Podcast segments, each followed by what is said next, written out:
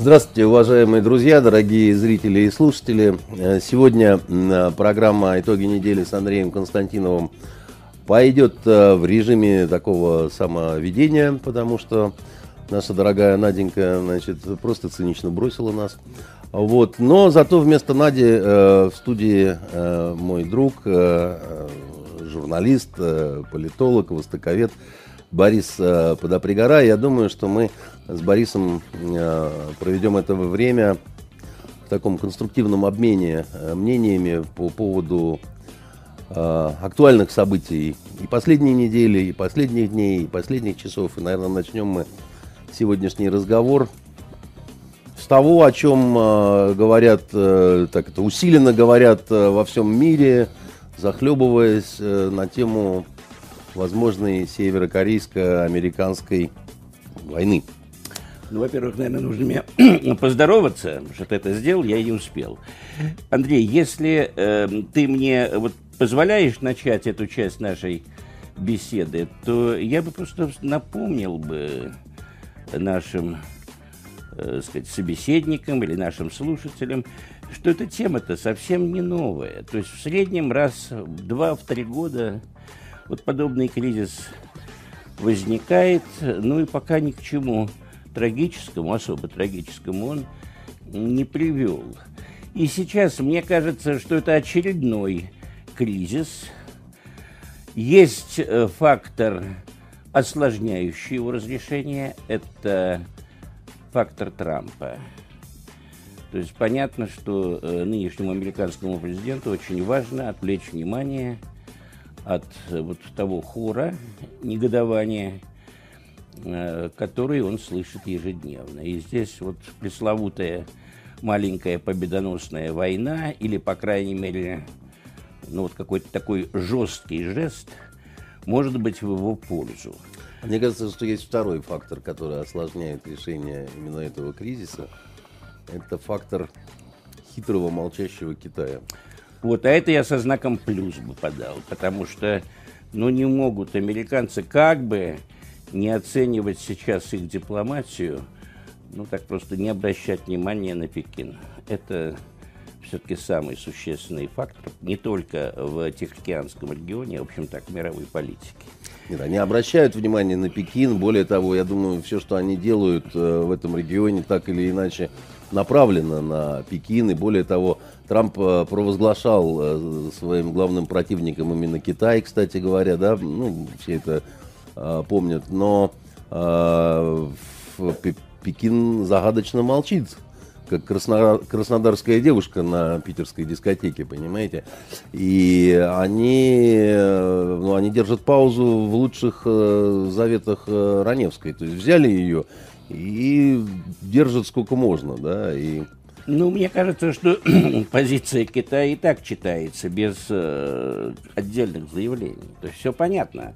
Ты же сам в одной из передач, мне кажется, абсолютно правильно сказал, Э, Северная Корея для Китая это не просто главный, это единственный военный союзник, и поэтому так наплевательски отнестись к нему в Пекине не могут.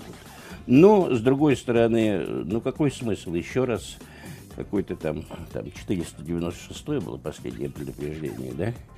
Ну, 497 предупреждение китайцы вот как-то не озвучивают, не нужно. И так все понятно. Если что-то будет серьезное, наверняка китайцы проявят большую активность.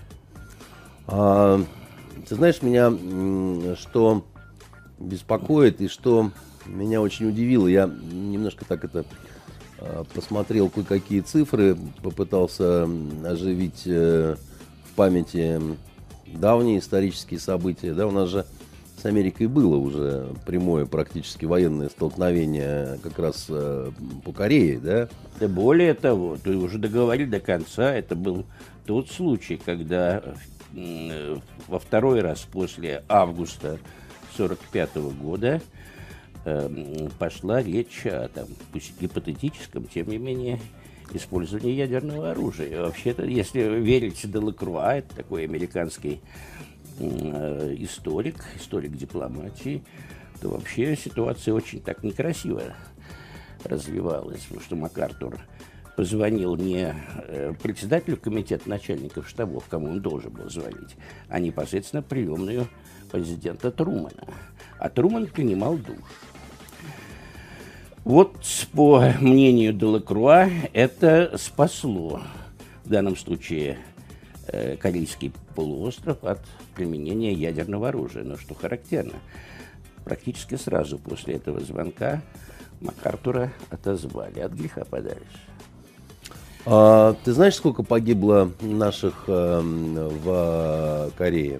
Нет, я не знаю. Э, и я не уверен, что эта цифра вот какая-то совершенно определенная. Потому что мы, как, как правило, ведем речь о летчиках. Но были и зенитчики. Артиллеристы, зенитчики, да, так сказать, да, инструкторы. Да, да, да. А, недавно была озвучена такая цифра на одном из наших э, каналов э, государственных, федеральных, и меня она повергла в шок у нас а, в а, том давнем, так сказать, э, кризисе в Корее погибло более 26 тысяч человек. Я не стал бы комментировать эту цифру. На мой взгляд, она преувеличена.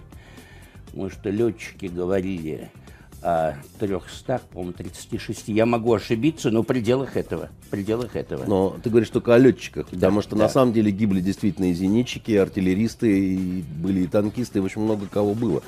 Я а, тоже удивился, честно говоря, услышав эту цифру. Но вот она звучала на Первом канале, и как бы вот, э, ну что, ну, правда, на Первом канале много чего звучало. Ну да, я бы очень аккуратно к ней отнесся, хотя у меня нет, так сказать, контрцифры. Во всяком случае, э, сейчас, э, ну, собственно, Пекин располагает ну, абсолютным влиянием на Пхеньян. И, э, в общем, конечно, ему и будет совершенно не безразлично, как будут разворачиваться так сказать, события дальше. Но вот мне кажется, и во многих федеральных программах обходится главное. Все-таки при любом отношении к корейскому режиму, я не думаю, что у кого-то он будет вызывать умиление, но тем не менее Пхеньян-то поставили э, вот в такое положение, когда он как вот крыса, извините за цинизм, загнанная в угол – что, собственно, что хотела э, северокорейская верхушка? Она хотела исключить масштабные э, американо-южнокорейские учения, которые проводятся с исключительной периодичностью на каком-то этапе они были готовы остановить Там под, свою Под Сеулом, по-моему, 25-тысячный корпус американский стоит, э, да? Насколько мне известно, это под Пусаном. Под Пусаном. Я не буду сейчас э, говорить о Сеуле. Конечно, кстати говоря, вот я относительно недавно зимой прошлого года находился в Сеуле, или осенью, зимой, как раз во время выборов. Да-да-да, предвыборно... да, да, да. ты же в прямом эфире, собственно, в Сеуле да. наблюдал. Да, в американском а, посольстве. Нет, да? не посольстве, это было в пресс-клубе при Министерстве иностранных дел Южной Кореи. И тогда на, на следующий день после твоего Э, эфира вот здесь, в этих стенах. Мне даже довелось вспомнить, так сказать, молодость и вот синхронить, переводить твои слова американским моим собеседникам. Так вот, действительно бросается в глаза большое количество американцев и в э, Пусане, и э, в Сеуле, так что там достаточная группировка. И, по-моему, со стороны Соединенных Штатов не было сделано ни одного шага, по крайней мере, за последние годы, которые бы как-то смогли ну, простить, смягчить ситуацию. То есть американцы, конечно, там потрудились, так сказать, по полной.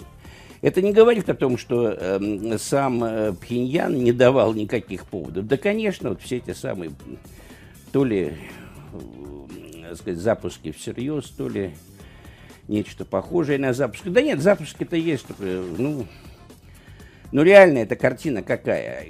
Корейские, северокорейские ракеты летят не более чем на тысячу километров. Так что поэтому разговоры там о том, что территория Соединенных Штатов, Гуам сейчас, еще что-то будет под обстрелом, мне кажется, это очень смелые заявления. Но запустить что-то уж точно они смогут на территорию Южной Кореи.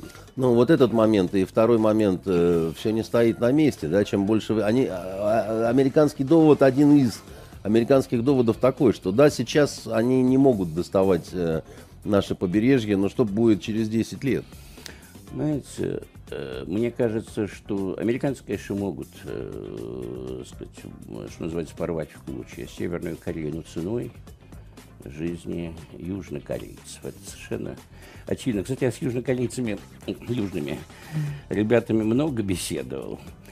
Спрашивал об их настроении. Они говорят, а что... А потом, ведь если даже, предположим, военное поражение Северной Кореи, а дальше что на этой территории? Э, я думаю, что будет пустыня. В данном случае я совершенно не, так сказать, не утрирую. Так вот, сами э, ребята с Южной Кореи, в первую очередь журналисты, говорят, что ну, четверть населения боятся или боится, а три четверти привыкли. Хотя в Сеуле, ты, по-моему, был в Сеуле, да? Да, я был в Сеуле. Там дважды. огромные территории э, в метро, ну, приспособлены под бомбоубежище, все это так. Там, по, по, по центру Сеула можно пройти от станции до станции просто по перрону. Но совершенно очевидно, разгромленная, полуразгромленная, как-то затронутая северокорейская армия может нанести сокрушительный удар по Южной Корее. Это вне зависимости от того, в каком состоянии после этого будут они сами. Я подчеркиваю, даже от если Сеула 14 километров до 28 границы. километров. Не 14? Нет, 28 километров. Тоже не... не, не, не... Ну, это доси, да, да, предел досягаемости просто крупнокалиберной артиллерии. Все очень, очень тревожно. Вот именно из-за того, что это тревожно и тревожно по-настоящему, я все-таки ближе к тому, что потихонечку рассосется и этот кризис. Еще раз говорю, если не учитывать фактора Трампа. Вы, э, вот перед тем, как э, выйти сюда, я вспоминал в свое время очень известного американского журналиста Мэтью Ли. Мне довелось с ним в свое время встречаться, и так с какой-то периодичностью мы с ним общаемся ну, так с некоторой иронией говорил, что ну, вот вы выбирали между э, предсказуемой деградацией российско-американских отношений при Клинтон и непредсказуемостью при Трампе. Ну и что получили? А получили вы непредсказуемую деградацию. Да, это было бы действительно смешно, если бы не было так грустно. Я рад, что у тебя оптимистический прогноз э, по поводу северокорейского этого кризиса. Я рад, что твой прогноз, в общем, совпадает с моим. Я тоже считаю, что это ну, такая немножко искусственно э, смоделируемая тема, такая истерика, так сказать. Она мне... Но вот что здесь э, мне все-таки тревожно, да? Пока, да, это выглядит как будто обе стороны немножко так вот э, искусственно сами себя заводят. Как вот в древние времена, в такие вот темные средние века, когда сходились две, значит, э, рати, да, они сходились и, не сразу начинали биться, да, там начинали оскорблять друг друга, выкрикивать, да, там доводить себя до какого-то вот остервенения, да, так сказать.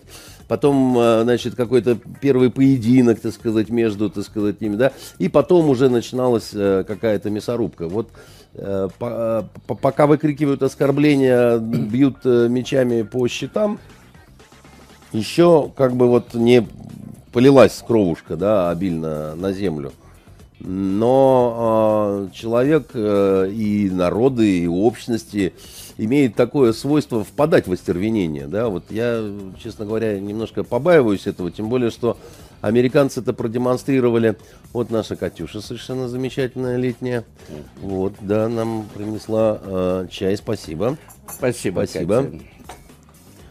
Вот. Американцы же продемонстрировали буквально вот э, на последних каких-то событиях, что сначала даже как бы почти не совсем всерьез вбрасывается что-то, типа там идиотской, значит, истории о том, что Путин начальник э, Трампа, да, так сказать, там.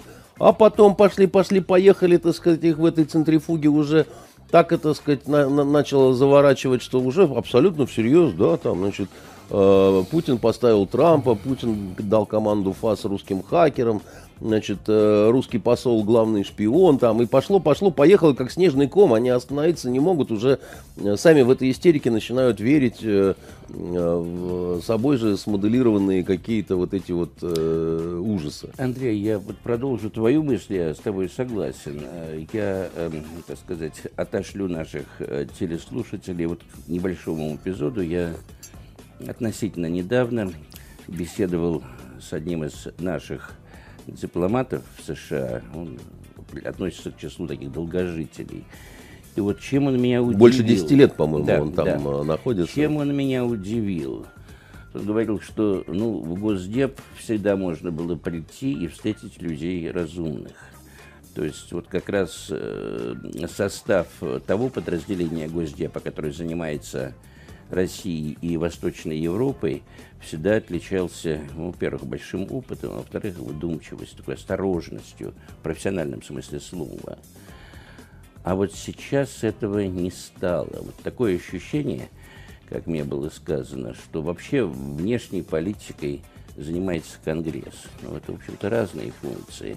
Конгресс... Ну, это, это очень опасно. Конгресс да. безответственные люди. Э, Америка в целом держава совершенно безответственная, потому что ей не перед кем нести этот самый ответ, да, проблема-то в одном, да, там, ответственность когда наступает? Когда кто-то, да, так сказать, с тебя может спросить, да, и ты там чем-то за это заплатишь. Да? Америка ответственна сама перед собой, а это такая, так сказать, э, самоконтроль.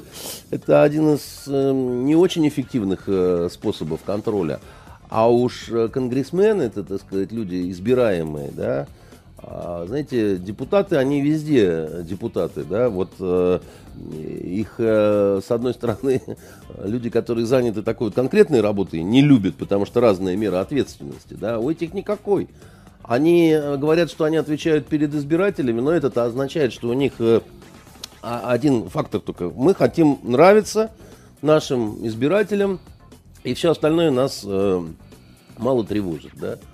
Если... да, это очень такой нехороший момент, если действительно это соответствует действительности, а судя по всему это именно так, то действительно очень сложно рассчитывать на вот такое рассудочное, спокойное начало в диалоге в любой ситуации, а уж тем более, если эта ситуация становится критической.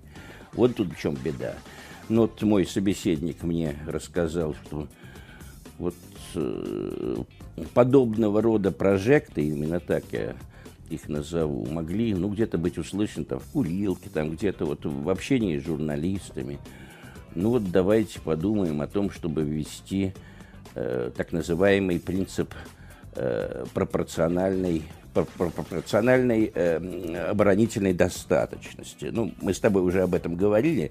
То есть тут принцип такой. Если у вас, условно говоря, 10 крупных предприятий, то вы имеете право для охраны и обороны иметь ну, там дивизию, наверное. А если у вас там этих предприятий 50, то уже армию. Ну, по, логика понятна. Ну, естественно, речь идет не о предприятиях в таком вот формальном смысле. Речь идет об активах.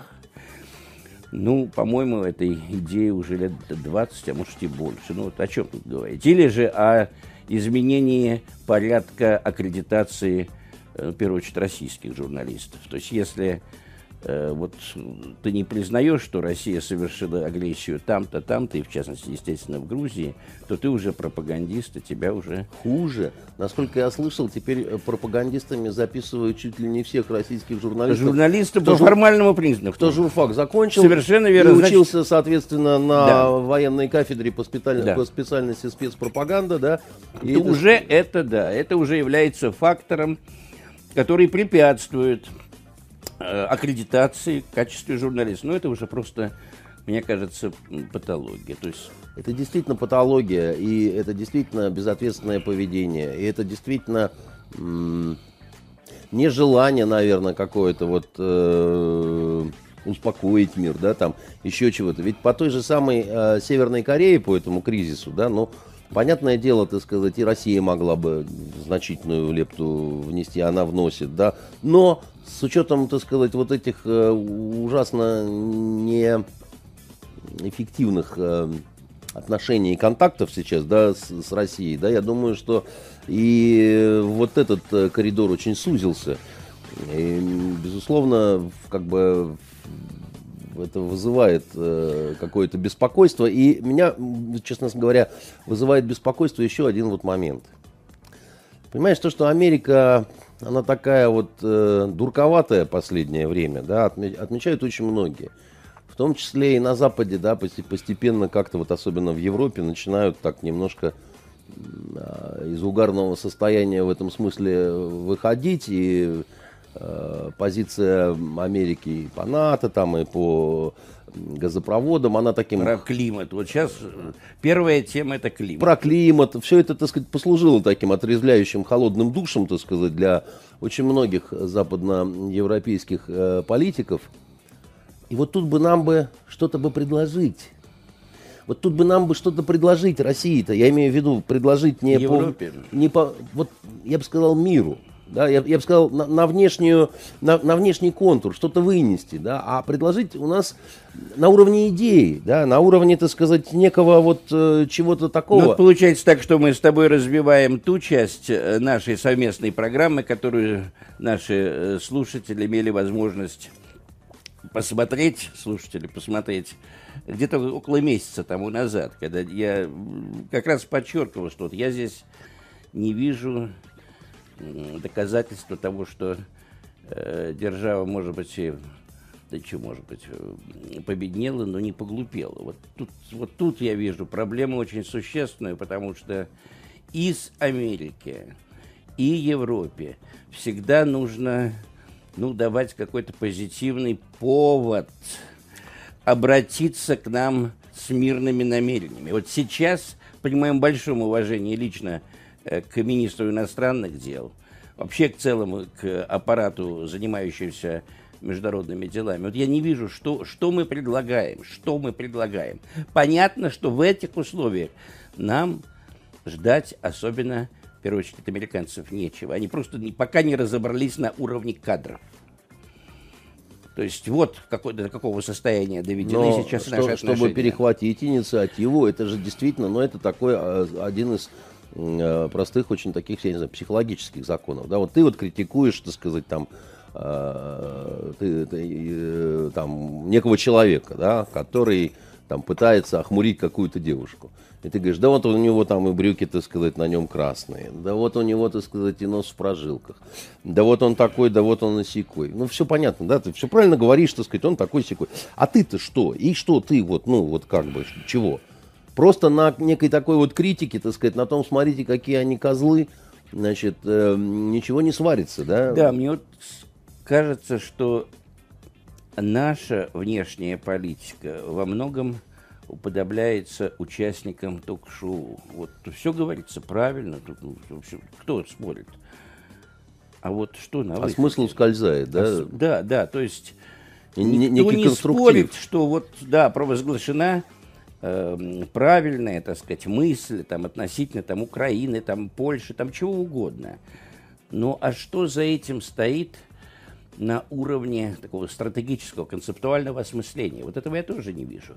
Ну, вот что-то меня, так сказать, побуждает пофантазировать все-таки о э, неком таком стратегическом альянсе ну, хотя бы связанным с э, антитеррористической борьбой. Это Россия, э, Европа, США, Китай. Вот тут что-то, вот мне кажется, что это, ну да, это испытано, конечно, в 40-е годы прошлого века. Ну, в другой немножечко конфигурации, хотя почему? В той же самой. Но вот не актуальна террористическая тема. Это у вас там где-то происходит. У нас, ну, у нас свои проблемы есть, но не более. То есть американцы, потерпев поражение в Перл-Харборе, вот тогда поняли, что вот не отсидеться за океаном. То есть придется как-то участвовать. Как они участвовали, ну, мы все знаем. А ну, а сейчас я далек от мысли от, сказать, о том, чтобы как-то повторить Перл-Харбор. Я думаю, никто на это не пойдет. Это совершенно безумная мысль. Но понятно, что экономически нам сложно американцев чем-то заинтересовать. Будем реалистами. Китайско-американские отношения, они по-своему сбалансированные. И я не думаю, что китайцы ждут от американцев что-то вот такое феерическое. Ну, да нет. На чем еще? Я не знаю. Вот здесь необходим такой серьезный мозговой штурм. Вот мне бы очень хотелось бы, чтобы уважаемые гости наших многочисленных передач приходили в эфир ну, с какими-то идеями, чтобы обсуждались не глупости того или иного там, должностного лица где-то там в Америке или в Европе, а вот собственные идеи. И они, мне кажется, могли бы э, показать, ну, сказать, вот степень готовности наших спикеров к серьезным политическим, по крайней мере, прогнозам, а то и к политической практике. Ну, я боюсь, что ждать придется достаточно долго, из, из чего я делаю, э, в общем, такой э, печальный вывод.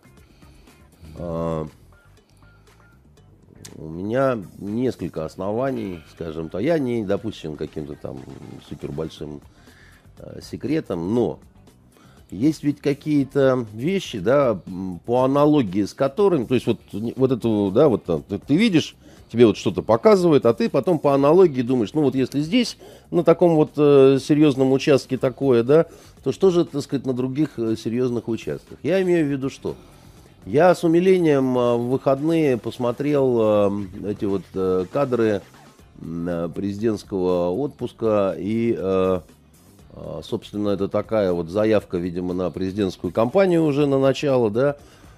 А, когда-то один молодой человек, когда, значит, пытался вспомнить, как называлось произведение Хемингуэя, он тужился, тужился, наконец сказал «Старик и рыба». Значит, да, значит, вот я увидел экранизацию этого замечательного, значит, э, произведения «Старик и рыба» и несколько удивился э, тому, что Владимир Владимирович наш вынырнул э, вместе со щукой, но без амфор совершенно, да, так сказать. И куда он их дел, или ему их э, там не, не, не дали по нерасторопности. А потом я ждал искренне, что вместо, ну, ну там, щука, щукой, так сказать, там, ну вот, ладно, пообщался он э, со щукой, так сказать. А дальше-то? Дальше он должен был вступить э, в схватку с туземцем каким-то диким, понимаете, там, банды староверов, там, я не знаю, что такое, так сказать. Одолеть в рукопашную медведя, и уже вечером, так сказать, э, у, в чуме, так сказать, у огня с прекрасными туземками, так сказать, праздновать свою победу под грозный рокот боевых тамтамов, понимаете? А ничего этого не было, понимаете?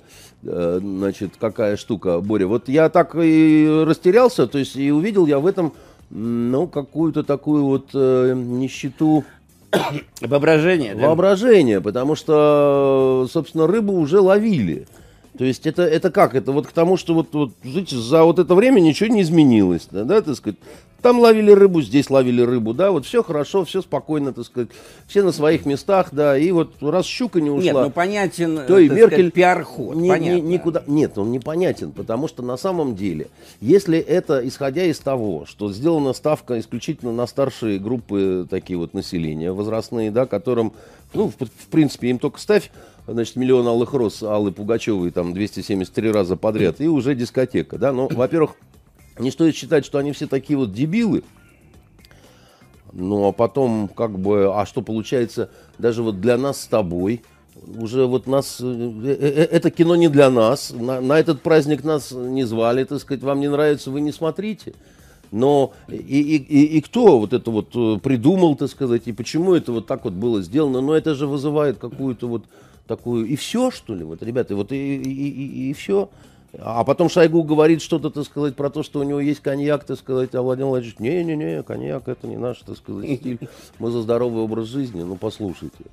Послушайте, вот сейчас, когда вот мир вот в таком вот тревожном э, таком, э, значит, э, состоянии, все очень динамично, все очень меняется и так далее, ведь вопрос креатива, да, вот, ведь, вот, вот мы с тобой сейчас обсуждали, да, вот вопрос, что предложить, да, вот надо что-то предложить.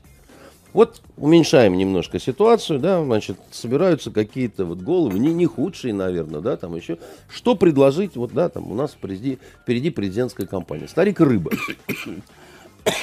Ребята, да как-то бедненько, скудненько, ребята, как-то нехорошо это, да. Получается, вам нечего предложить, кроме того, что уже было.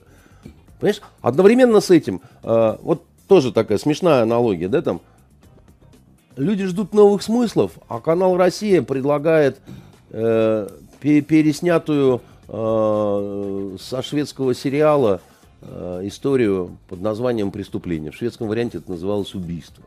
Сами, получается, не в состоянии ничего придумать своего оригинального. Зачем вы э, это делаете, да? Зачем вы покупаете эту лицензию, так сказать, этой юзанной Кока-Колы, да, так сказать? У нас что, мы не умеем свои напитки делать? А, а канал НТВ делает то же самое, э, сериал «Мост» и так далее. Вы не в состоянии с, с, я, я понимаю, я, я просто говорю, это по аналогии, да, но это такой э, плохой ряд-то получается. Плохой получается ряд. Ну, я не знаю, вот э, мой, мой собеседник мне сказал, что э, вот такая ключевая тема для сегодняшнего американского такого политпотребителя это э, ужесточение контроля э, за всякого рода хакерскими там, попытками, атаками и так далее, в первую очередь во время выборов.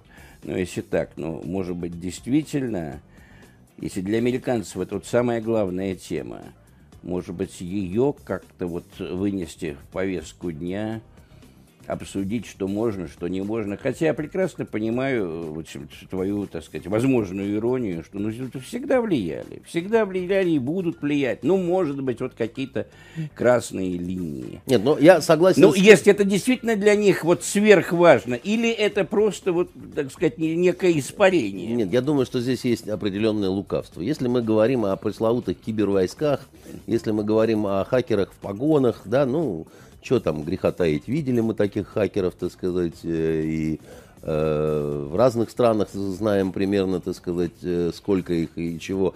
И, наверное, пришло время, вот очень многие сегменты там военного строительства, они зарегулированы какими-то международными договорами, да, так сказать, и правильно, да, там, ну, может быть, и стоит эту поляну как-то вот уже немножко регламентировать. Да, она действительно совершенно как такое пиратское гуляй-поле, да, их как бы нет, и поэтому возможно все, потому что, ну, молодое направление туда-сюда.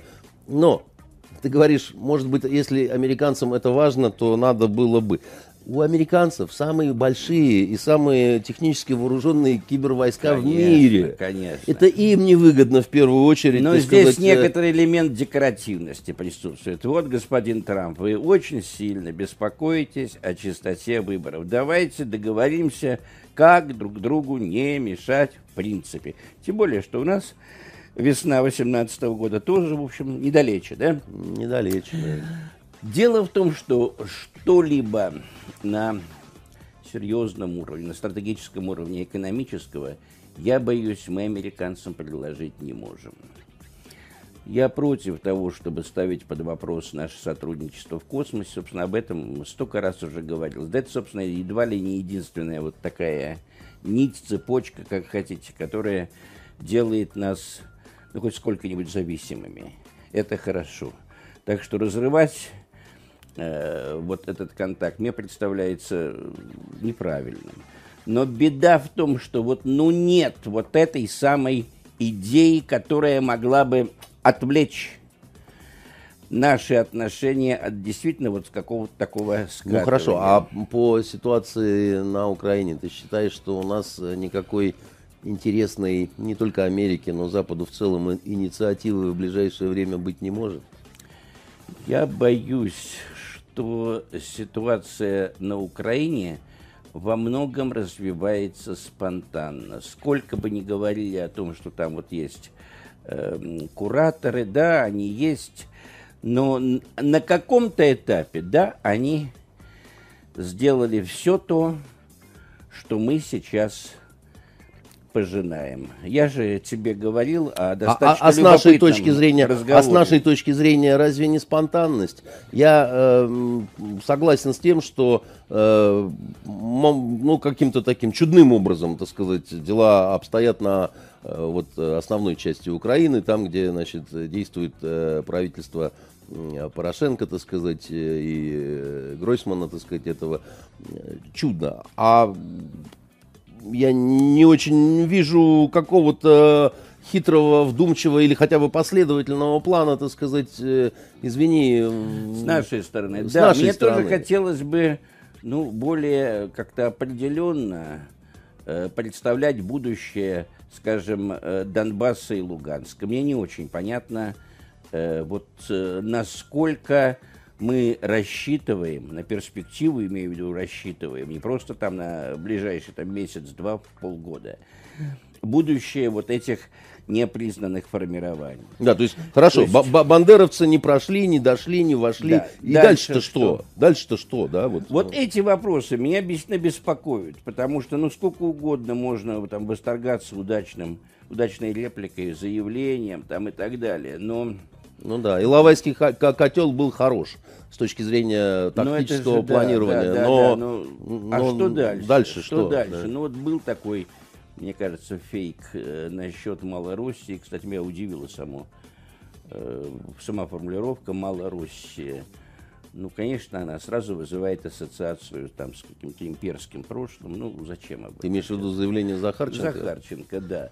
Но э, при всем при том, я не вижу чего-то исходящего от нас. Вот ты говоришь, может быть, на Украине что-то мы, мы смогли бы. Боюсь, что ничего внятного. Ты же Именно- недавно встречался Да. с человеком э, интересным с Украины. Да, и мне интересно даже будет вот так поведать об этом. Ну вот что меня удивило, я постараюсь, уж скоро, скоро мы перешли от американцев к украинцам, что меня удивило? Меня удивило то, что при заметной поляризации двух категорий населения старше 40 лет и, скажем так, до 25 лет. То есть понятно, что первые смотрят, э, ну, скажем так, с ностальгией прошлое, молодежь нацел- э, сказать, настроена очень и очень агрессивно. Так вот, при всем при этом увеличивается, ну, так в общепроцентном отношении число сторонников нормализации отношений с Москвой. Ну вот а единственный вопрос, который, так сказать, вот эту в первую очередь взрослую часть беспокоит, что дальше? Ну что дальше? Ну вот одни разгромили других, или другим не повезло. Что дальше? Ну, никуда же мы не денемся от Украины. И вот мой собеседник, которого, ну, сложно назвать там про российским, хотя он, безусловно, не бандеровец, ну, вот он много примеров приводил. Он даже приводил примеры, ну, такие парадоксальные. Ну, вот вначале, что ему понравилось за последнее время, э, вот из происходящего на Донбассе. Он говорит, что все-таки единственный мудрый шаг Порошенко это то, что он вывел из зоны боевых действий Срочников. срочников, да, это существенный момент, потому что там все-таки остались либо контрактники, либо вот эти э, националистические батальоны. И, кстати, вот по мнению моего собеседника, как раз а, обстрел это ведут вот эти самые батальоны. Это не совсем ВСУ, не совсем армия. Вот э, Ну так получается, что таким э, эм, мудрым для себя шагом, да, то есть он э, э, приобрел что-то в глазах украинских матерей, которые не по- Да, потеряют своих да, тинейджеров-сыночков, но с другой стороны, население Донбасса от этих уродов страдает больше. Ну, вот интересно, в украинском обществе, по словам человека, на которого я ссылаюсь, как-то вот это выводится тема Донбасса. Там, там такое, ну, надо восстанавливать отношения с Россией, надо искать там какие-то возможности. Ах, почему сразу после событий на Майдане не поехал там тот, тот же Порошенко в Москву, еще до референдума по Крыму. Вот если бы в Москве были озвучены, ну, главные слова, что Украина остается вне блоков. Ничего бы не было, ни войны, никаких сложностей. Ну, в противном случае, ну, конечно, это абсурд. Я когда-то в своем материале писал о таком странном эпизоде, как э, украинская мамаша, солдата, обращается э, к своему ухажеру, преподавателю военно-медицинской академии у нас в Питере, с тем, что тут как-то помог, помог его, я имею в виду этого самого солдатика, вернуть на гражданку. Так вот, мой собеседник вообще приводит, ну, ну, ну какой-то фантасмагорический случай, когда мать контрактника обращается в Донецк каким-то знакомым врачам с той же самой просьбой. Ну, вот видите, вот, вот что составляет так сказать, ткань. Есть, по крайней мере, чтобы справочку дать. Чтобы сказать, справочку дать. Ну, вот такие вещи. Кроме того, в э, осознании, опять-таки, старших поколений, это подчеркиваю, мой собеседник, он достаточно в возрасте, в общем, ничего не дал этот безвиз. Ну, собственно, многие ожидали, что это все-таки такая красивая этикетка. Но не более того, потому что работать все равно Право не дает. Право не а дает, и нужно просто деньги было. иметь, чтобы туда поехать. Так если кто, кто имел деньги раньше, так он и так ездил. Существенный момент, который мы недооцениваем. Приблизительно три с половиной, а может даже 4 миллиона, другую цифру я тоже встречал, украинцев работает на территории России. А ты знаешь, между прочим, что у нас потихоньку растет товарооборот наш э, с Украиной? У меня нет, и мне было просто возможности вот эти вещи обсудить. Он действительно растет, и э, при, вот, под, э, так сказать, э, шелест вот этих знамен там и так далее. И я нашел этому интересное очень подтверждение не, не так давно. Знаешь, я стал э, покупать даже очень интересные книги, на русском языке, изданные, изданные в Харькове. В, Украине, да? в Харькове, да, на Украине. Это исторические романы, которые я очень люблю. Они переводят тех авторов, которые у нас вот, ну, как, э, получилась какая история, да, э, на Украине, э, э, ну, есть определенное же сочувствие Запада, да, так сказать, там, к этой стране, которая борется с лютой Россией, там, значит, этот обезумевший медведь с, с автоматом Калашникова, да, и, э, видимо, какая-то более... Э, Э, такая снисходительная политика какая-то, да, там, если, допустим, э, автор э, англичанин выставляет такие, такие условия русским издателям, да, что они не могут купить права на перевод, да, а к Украине другое, да, но, но они его переводят на русский язык, Значит, а потом это все приходит в Петербург, и у нас в Доме книги продается. Я несколько романов с большим удовольствием прочитал. Вот буквально за последние, так сказать, два месяца. Ну, более того, э, в общем, никуда не девается русский язык. Как-то вот э, у, даже у тех, кто ну, без особых симпатий относится к России, ну, это вызывает ну, какой-то такой внутренний протест, как вот против чего-то ну, совершенно маразмового. Ну, говорят на русском языке. Ну, что тут сделаешь? Вот мой э, спецсобеседник говорит, ну, я говорю по-украински, конечно, я тебе скажу, я, я тебе скажу, что сделаешь. На самом деле это вопрос только времени, больше ничего. Я бы в это не поверил, если бы у меня не был бы перед глазами э, пример государства Израиль. Дело в том, что когда государство Израиль образовывалось, стоял большой вопрос. Какой язык? Какой да? язык, да. Это ты помнишь, да, это был вопрос вопросов. И языка было два. Значит, был идиш, да, или иврит. Или иврит. И, э, в общем, чаши весов клонились в сторону, конечно, идыша, потому что идыш был живой язык.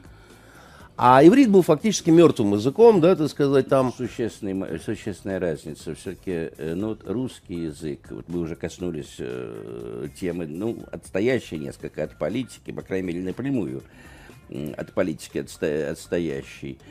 Ну, просто, ну, в силу обстоятельств он ну, как-то более, что ли, организован. Я не, о себе, не от себя говорю, я говорю, скажем, от известного исследователя Долгорукова, который вообще говорил, что в славянском мире ну, два языка сколько-нибудь развиты, это русский и польский. Ну, э, надо сказать, что здесь это не вопрос, э, значит, некой, нет, нет, ни в коем случае некого я шовинизма не... и так далее. Нет. Здесь, здесь э, я, я, я объясню, так сказать, разовью эту мысль просто как человек, который все-таки один курс на филологии отучился. А, и базовые предметы значит, языкознания, литературоведения, а, а мне интересно было, я запоминал. Значит, почему а, русский и польский? Да? Значит, потому что вот, а, язык из многого складывается, да, но обязательно, абсолютно обязательно, да, это три составляющих, а, которые должны быть, без этого ничего не получится. Да? Значит, разговорный язык сам, который э, есть, да, а, литературный. литературный язык, да, и дело производства. То есть Правильно, должно, да. должно быть э, государство, которое ведет дела на вот этом самом языке. Да? Значит, то есть у нас э, здесь э, что там? Министерство иностранных дел, суды, там, значит, э, военные приказы, там, ну, бюрократические всякие вот управленческие, так сказать, да, канцеляризмы там и так далее. Это тоже очень оказывается важно. Да, вот ужасный язык там, русской бюрократии, без него не смог бы сформироваться нормальный, красивый, классический русский язык. Так вот, государственность, да, значит, возникает вопрос о государственности, да. Государственность у кого была, да, и у кого была литература своя, так сказать, на языке, да, больше всего, да, это действительно поляки, которые в свое время вообще претендовали на э, ранг э, супердержавы, да, ну, э, Россия, само собой. У Украины, да, значит, проблемы две, да, так сказать, есть литература на украинском языке, она есть, ее не очень много – как бы, да, и она не всегда, да, ну, господи, Тарас Шевченко, да, так сказать, он, собственно, и на таком, и на одном, и на другом языке писал, да, э, сложно понять, на каком думал, да, значит, э, а берем белорусский, ну, есть Якуб Колос, да, так сказать, конечно, да, так сказать, там, и не только он. Но, но, Скорина, да. Да, да, но, но, но, но их очень много должно быть, и они должны быть в развитии, в определенном... Ну, Андрей, здесь существенный момент, это унификация языка. Ну, э, вот, что называется, ты как раз э, не дашь э, никого обмануть. В нашем с тобой романе там, ну, буквально там 5-6 фраз на украинском языке. Ну, вот немножечко я его тоже представляю, но тем не менее отправил вот эти фразы на согласование, на согласование украинским друзьям. Да, в Харьков. Те там какие-то там изменения, э, сказать, э, ввели, вернули нам. Затем эту книжку читает мой хороший приятель, э, писатель из э, Волыни. И говорит, ну что же в это самое, в каждой фразе там по три ошибки.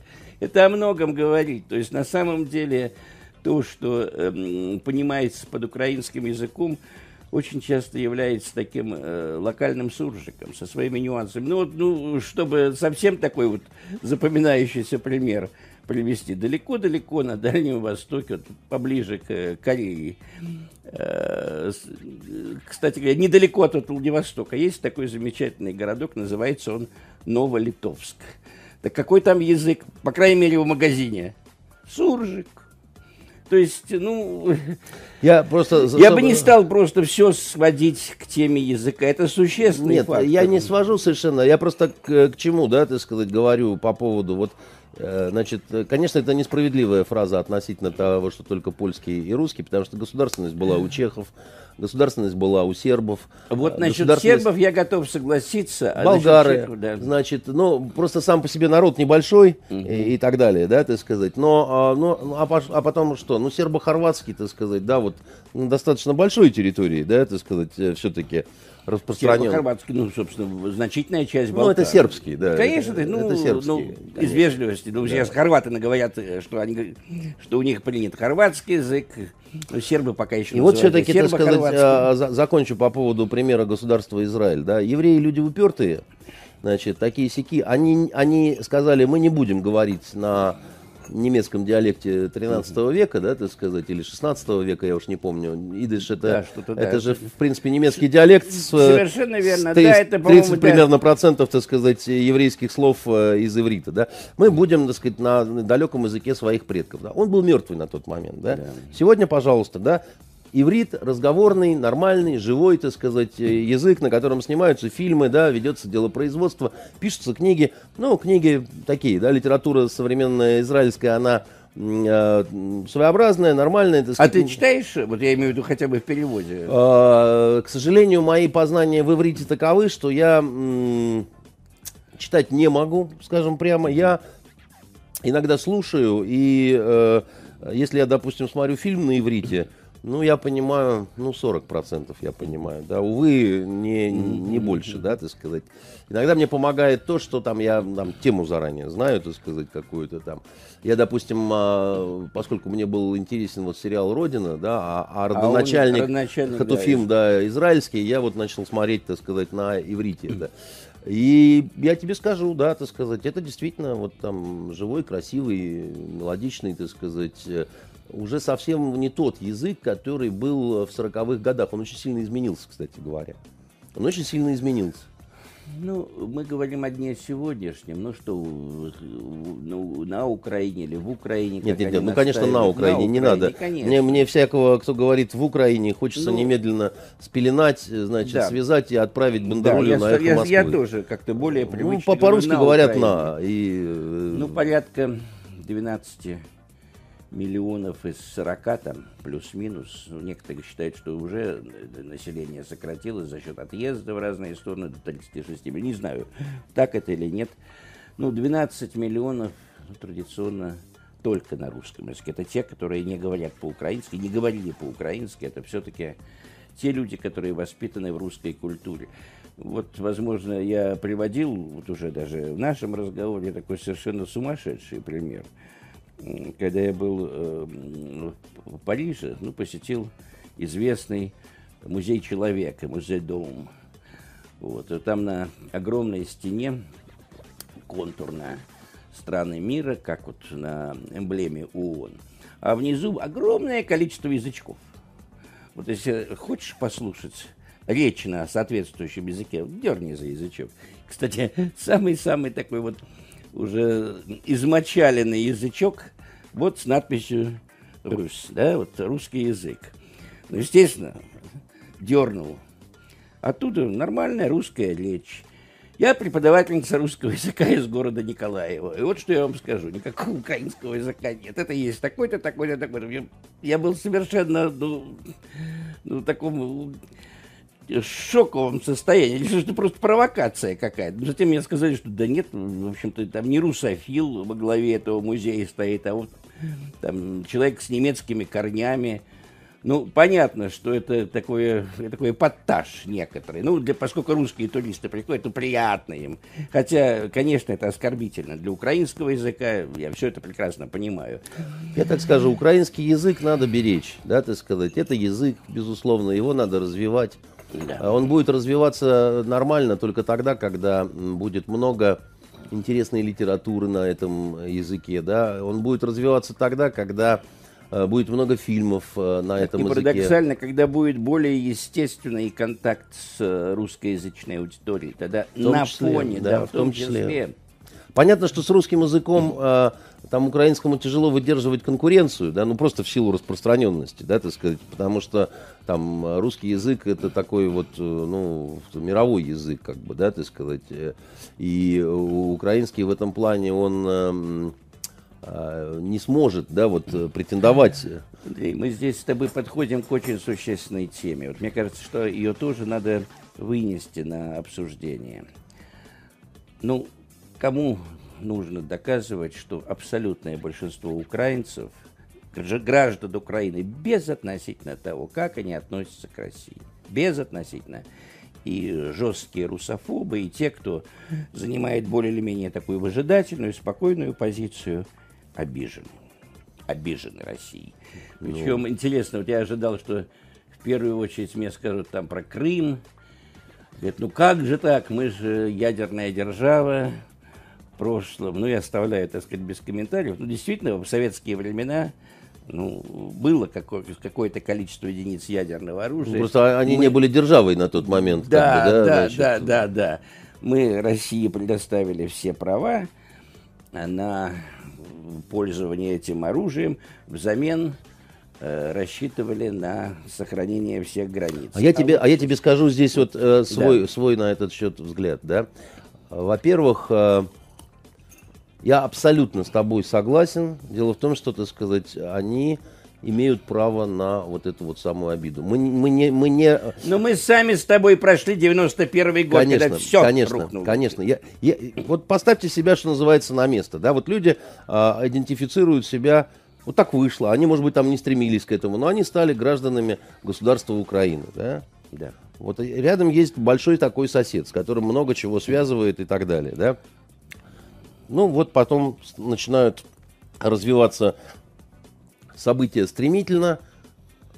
Понятны мотивировки одних, понятны мотивировки других, понятны мотивировки третьих. У всех есть свои какие-то мотивировки. Каждый может объяснить, почему он предпринимает те или иные действия. Да? В оконцовке, да, так сказать, страна одна, значит, э, говорит, что, так сказать, вот эта вот территория, на котором там, значит, э, живут э, люди с российским сознанием, она возвращается, так сказать, в родную гавань. Как к этому относиться, так сказать, людям, которые, значит, а- обладают э, синими паспортами? Вот. Считать, что они поймут и скажут, что это правильно.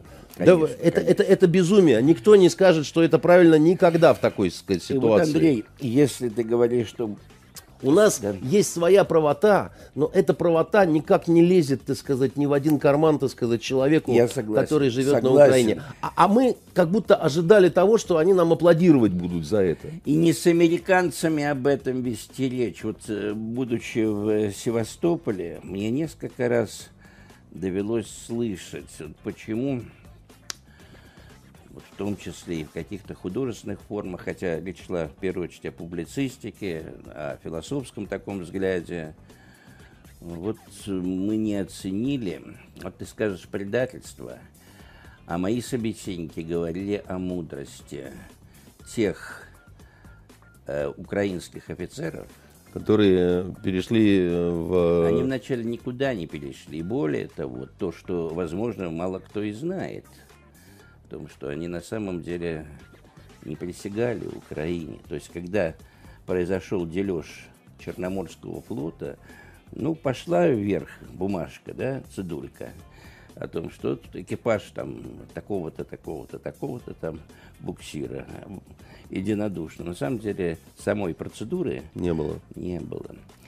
Но когда вот сейчас, или может быть чуть раньше, мне говорят, что вот это было неким проявлением украинской мудрости. И здесь я, пожалуй, бы задумался. Андрей, понимаю, твой, твой взгляд, ты неоднократно говорил о том, что вот э, присягу забыли. Я понимаю тебя, сам офицер.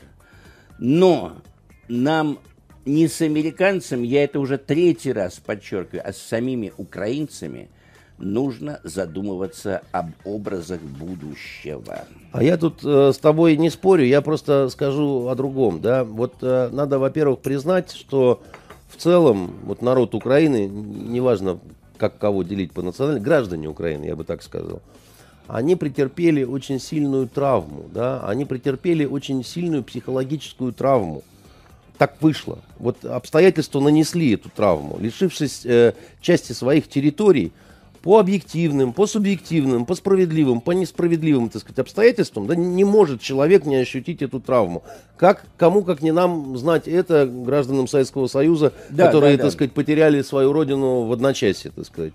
Потеряли мы половину территории, половину населения, так сказать, а потом почему-то Ельцин-центр возникает, памятники разным таким, так сказать, людям, да, не очень Ну, понятно. Здесь, конечно, была поспешность. Я считаю, что, наверное, любой исторический деятель э, имеет право на сохранение своего имени. Просто я не уверен, что это вовремя было сделано. Я согласен, я сейчас не об этом, да. Вот застолбили, да, значит, травма была нанесена, да, был нанесен очень болезненный, так сказать, удар всем, да, значит, русофобам, русофилам, нейтральным, то- ну, как бы люди получили та- такое вот мощное воздействие, что взрослые мужики рыдали по ночам. На самом деле, без преувеличения, Это да? так, от господи. униженности, от невозможности как-то ответить, так сказать, еще чего-то. Ты помнишь, был эпизод, когда э, в Бресте ветеран бросился под поезд, когда вот как раз в те самые дни, когда рушился Советский Я Союз. сейчас говорю об Украине. Я, А, да, Укра- ну значит, э, про, про- именно про украинцев, да. И, э, и мы никак это не хотим учесть. Мы не хотим признать, что вот людям больно И в том числе эта искренняя боль, она вызвана нами, нашими действиями, которые мы можем расценивать как положительные, благие, ну, невозможные какие-то другие, да, в, это, в, этом, в этих обстоятельствах. Но, послушайте, вот огромное количество людей, им действительно больно. Как бы, да, мы, если мы будем от этого отворачиваться и считать, что это ваше дело, что вам больно. Вот вам больно, значит, вы дураки. Да? Это, это неправильная позиция. Да? Я не предлагаю Крым вернуть. Нет, я, нет, я, я не, об этом идет Не речь, об этом конечно. речь, да, так сказать. Я говорю, что надо честно сказать, что людям больно, да. Причина их боли, в том числе наши какие-то действия, да. Разговаривать с ними, да. Когда настолько больно, разговаривать очень тяжело.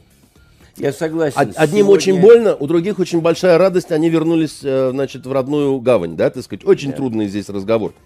Но что бы я делал? А вот тут как раз, так сказать, э, возникает э, возможность проявить себя людям творческим.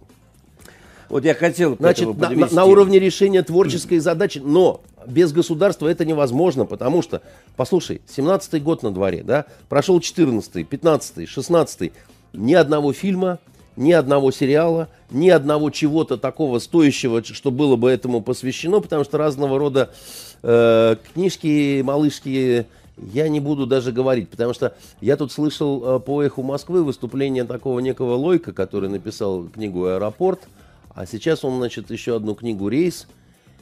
Э, ну, он, э, понятно, с той стороны, так сказать, это фотограф, он в Лос-Анджелесе работал, там еще что-то такое, да. Я, знаешь, чему был удивлен? Вот это была программа, когда четыре сотрудника «Эхо», они вот расспрашивали этого Лойка по поводу книг и так далее. И вдруг один из э, корреспондентов «Эхо Москвы» достаточно жестко говорит этому товарищу. Он говорит, вы говорите, что вы пишете пацифистические книги, вы не пи- э, антивоенные. Вы не пишете антивоенные книги.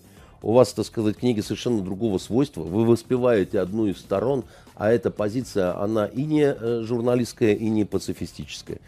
И я могу сказать, что такие, понимаете, вот русофобские буквально перли флюиды, так сказать, из этого лойка. Ну, Такая литература может привести только к обострению чего-то, да. А вот что-то такое с мудростью и любовью, да. Я не говорю с э, тем, чтобы там были решены какие-то эти вопросы, их не решить.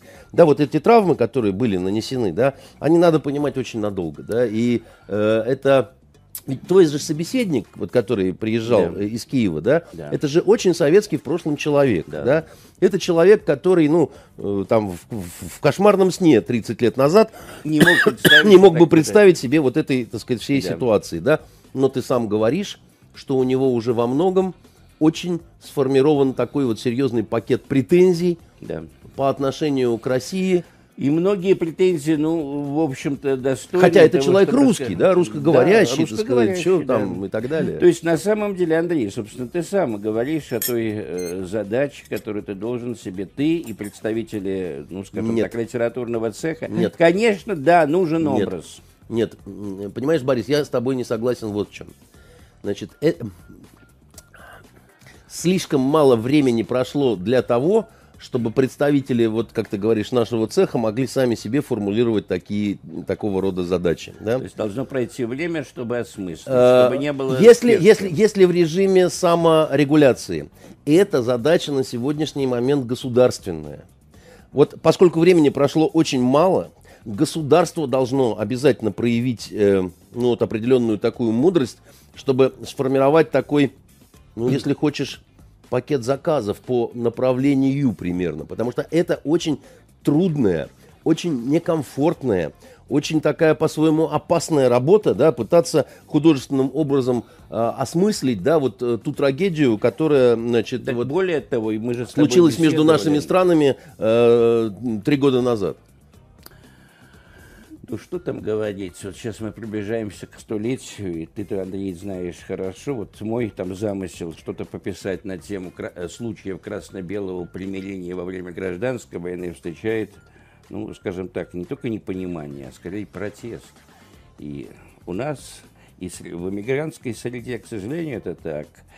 Ну, вот оказалось, что сто лет недостаточно для того, Но чтобы... за сто лет хотя бы, за сто лет хотя бы, за вот эти э, были написаны потрясающие совершенно произведения, да, так сказать, которые так или иначе касались гражданской войны. Да, это Э, так. э, Авторы э, этих Ну, произведений Тихий Дон, становились да. лауреатами Нобелевской премии, том так числе, сказать. да. Я и доктора Живаго, так сказать, имею в ви- в виду, так сказать, П- П- Пастернака и Тихий Дон, конечно, да, и, и все такое прочее, да. Ну, при, при том, что это не единственные произведения, и их достаточно много, да, так сказать, Конечно, по- по- конечно. пакет Я большой. считаю, что очень удачные произведения принадлежат Перу Леонида Абрамовича Юзефовича. Считаю, что Юзефович прекрасно, так сказать. На самом деле, я считаю, что э, хождение по мукам э, Толстого, так сказать, Да, вот да, как бы ни да, да. ругали там, значит, третий том, да, ерунда на самом деле. Это прекрасная совершенно вещь, да, которая м, очень, очень много интересных деталей, так сказать, которые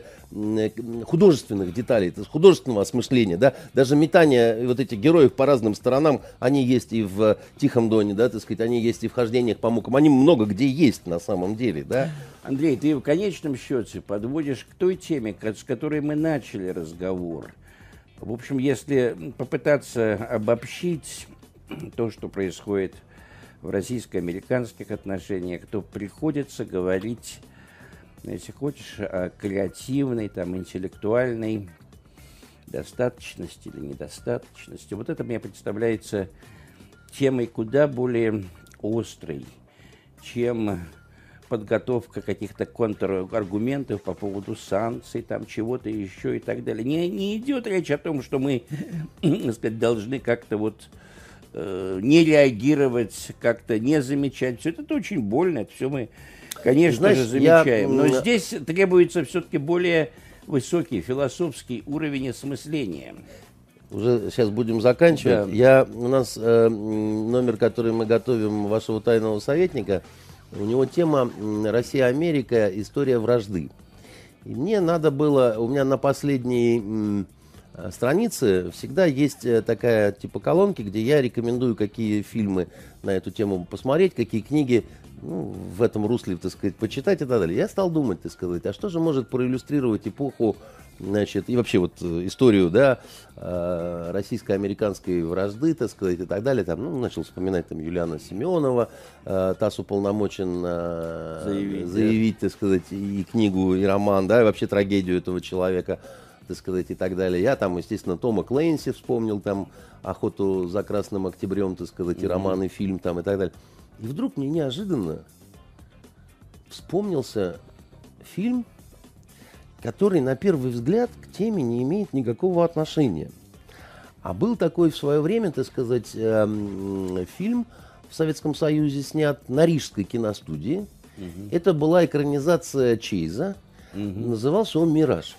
Не видел. А он очень был известен, так сказать, да. А, собственно, сюжет какой, да, пытаются ограбить инкассаторскую машину, захватывают ее, э, значит, но инкассаторы запираются изнутри, они в фургоне там, значит, эта банда вывозит куда-то, и потом вот всякие несчастья происходят, они вот грызутся там, убивают друг друга, предают там, еще чего-то, и в, конце, в конечном итоге все гибнут, да, э, кто там есть. Он, во-первых, э, смотрелся на одном дыхании, да, а во-вторых, это такая мудрая была политика, да. Мы можем экранизировать, так сказать, некоторые боевики, значит, э, в, том числе американские, если они демонстрируют звериную сущность вот этого американского капитализма, да. И все вот эти прибалты, значит, замечательные, там одни прибалтийские актеры, так сказать, снимались, да, они увлеченно играют, так сказать, в эту игру, потому что, с одной стороны, мы экранизируем Чейза, а с другой стороны, у этого есть очень такой вот тонкий, так сказать, подтекст, да, который имеет прямое отношение, так сказать, к советско-американскому противостоянию, да, так сказать, там, А, потому что мир, показанный, да, вот в, в этом фильме, он э, трагичен, ужасен, так сказать, и ты больше начинаешь ценить свою советскую действительность, где, значит, не угоняют вот эти инкассаторские фургоны и так далее, да. Так вот, чему это я, да? Было, было время, когда мы очень много экранизировали просто вот американской классики какой-то, современной литературы. И вся президентская рать со Жжоновым, да, так сказать, и вот этот «Мираж», и Раферти, и Финемора Купера, так сказать, чуть ли не всего, так сказать, и «Всадника без головы», и, и- и и что хотите, да, так сказать. И это было очень важно, мудро, так сказать, и, надо сказать, эффективно. И ничего этого я не вижу э, совершенно, абсолютно Ну, Андрей, понятно, сейчас. что те- тебе эта тема очень близка, и это действительно тема, требующая учета, Вот этим должен заниматься министр культуры Мединский, а не тем, чтобы отфыркиваться Ну, от тех, кто, кто э, значит, пытается Владимиру защитить Матильду. Да, я думаю, что нет смысла. Все-таки у нас с тобой достаточно серьезный уровень разговора. Так что насчет Матильды уж когда-нибудь в другой раз ты.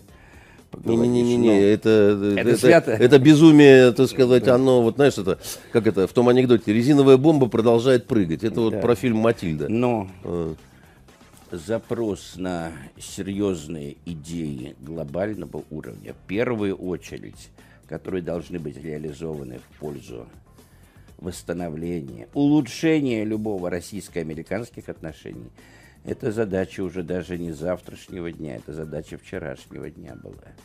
То же самое, повторим, может быть, это покажется для кого-то тавтологией, нам нужно думать о том, как возвращаться к сколько-нибудь соседским отношениям с Украиной, коль скоро, ну, никуда мы от друг друга не улетим. И еще вот, может быть, следует подумать, как бы нам еще кого-нибудь не упустить, так как получилось с Украиной. Я прямо скажу, я Ну, Белоруссии, видишь ли, о э, Казахстане. Там есть вопросы, и вопросы серьезные. Ну, Я посмотрел то, что сейчас говорит, так сказать, ну, немножечко мне знакомый, ну, теперь уже почти, можно сказать, бывший президент Киргизии, там тоже, оказывается, проблемы. То есть вот здесь, Нет, дело в том, что проблемы есть на всем контуре постсоветского пространства. Но э, лечение любой проблемы, оно эффективно тогда, когда, собственно, проблема признается, да, значит, э, и э, в вопросе с Украиной этого не произошло. Значит, э, мы говорили в самом начале, что, простите, то, что случилось в 2014 году, это, в общем, нуждается в очень жесткой, в жестком разборе, в жесткой оценке. И, в общем-то, немножко какие-то персональные я вопросы думаю, что наши, быть. наши слушатели не поймут так, что мы ставим, так сказать, под сомнение результат референдума. Да нет, упаси Да дело не Бог, в этом. конечно, Дело в том, этом. что само по себе вот то, что вот это вот мы Украину потеряли. Что значит потеряли? Да? Она из кармана вывалилась, что ли? Как? Вот вся предыдущая работа. Где и кем были совершены те ошибки, которые привели нас э, к этому результату? Андрей, я бы мог Нету этого разговора. вспомнить. Да, к сожалению, это так, потому что на самом деле это все продолжалось в течение 20 лет, когда было понятно, что что-то происходит тяжелое. И реакции я, участник многочисленных конференций, не заметил, чтобы на это как-то обращали внимание. Даже наоборот, Так- отмахивались. Так и и сейчас всё. то же самое. То есть, по- по- про- знаете, не надо касаться этой темы. Не надо касаться этой темы. Там вот наверху очень многим Так не что, нравится. Мы так сейчас сказать, не чтобы- только о будущем, а, так сказать, интеллектуальном наполнении наших там у высоких нас, планов. у да. нас, у нас Ну, и определенная про- сегодняшней практике, да. Так как сегодняшней практике? С Белоруссией у нас что, все, так сказать, настолько Да. безоблачно? Да очень неважно. С Казахстаном у нас Есть- что, вообще, есть так сказать, проблемы, ни одной да. тучки на горизонте, так Есть, сказать, нет? есть, Арменией, так сказать, у нас что, вот, ну, просто, да вот вчера сказать... прямо давал интервью, как раз почему-то вдруг таки армянская тема вот, оказалась для кого-то очень актуальной. Конечно, конечно, а это уже э, работа, мне кажется, ну, конечно, требующая интеллектуальных усилий, но она в первую очередь требующая взгляда, ну, хотя бы на завтрашний день. И это тоже немало. Ну, будем надеяться, что кого-то слова, прозвучавшие в этой студии, так сказать, заденут не с намерением оскорбить, не, не с намерением, так сказать, уязвить, не с намерением сказать, какие вы козлы, а с намерением пробудить, побудить. Да, так сказать, ответить мне не по принципу «сам ты дурак, Андрюша Константинов», так сказать, вместе со своим э, подопригорой, да, а показать, что вот ты просто не знал, смотри, вот у нас уже, так сказать, фильм готов, так сказать, о российско-украинской трагедии, вот у нас уже это, вот у Ну, о нас уже то. трагедии я бы не стал бы, тут другое, другое. А вот в той драматической ситуации, которую мы пережили, ну, в первую очередь, в 2014 году. То есть тут несколько другой акцент. Я бы делал э, о трагедии, потому что, извини, так сказать, дебальцевские и Да, лавайские да, это- операции, так сказать, это, Это, жертвы, это люди, которые потеряли жизнь, это родственники, которые потеряли своих близких. Конечно же, это так. Ну, дай бог, чтобы э, среди наших слушателей нашлись такие, которые бы, ну, задумались, может быть, может быть, рассказали бы о своих, так сказать, мыслях кому-то, кто задумается. Во всяком случае, именно в этом я вижу смысл выхода в эфир. Ну, а теперь, так сказать, выход закончился. Давайте, сказать, попрощаемся с нашими слушателями. Всего доброго. До свидания. До новых встреч.